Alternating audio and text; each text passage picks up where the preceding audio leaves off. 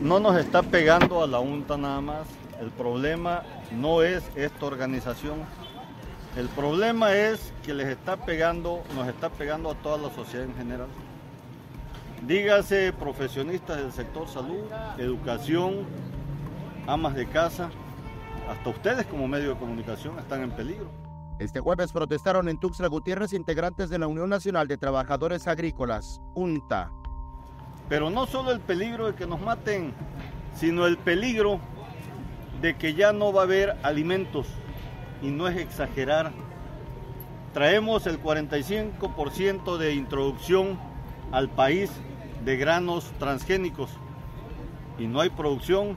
Segalmex hace unas semanas en el estado de Guerrero nos vimos en la necesidad de clausurarles sus bodegas y no venderles porque son los pe- que peor pagan el propio gobierno. Exigen mejore la seguridad en el Estado. Denunciaron que cerca de 4.000 miembros de su organización han sido desplazados por la violencia. Los niños están quedando sin padres en muchos lugares. Hace dos días, 2.500 desplazados de la Sierra Madre de Chiapas. Si nos vamos a Puerto Rico de Socoltenango, del lado de la presa están todos los vehículos, motos, porque han pasado en balsas peligrando. Familias en Comitán, Tuxtla, Trinitaria, Simol, y es preocupante para nosotros la inseguridad. Por si la violencia fuera poco, los campesinos tienen más de qué preocuparse.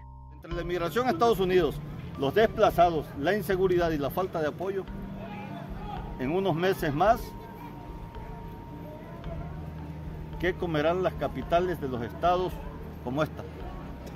¿De qué nos alimentaremos? ¿Introducir más transgénicos? Esa es la pregunta. A eso nos lleva esta situación. Que ya no va a ser un levantamiento armado, va a ser un levantamiento por hambruna. Con imágenes de Christopher Canter, Eric Ordóñez, Alerta Chiapas.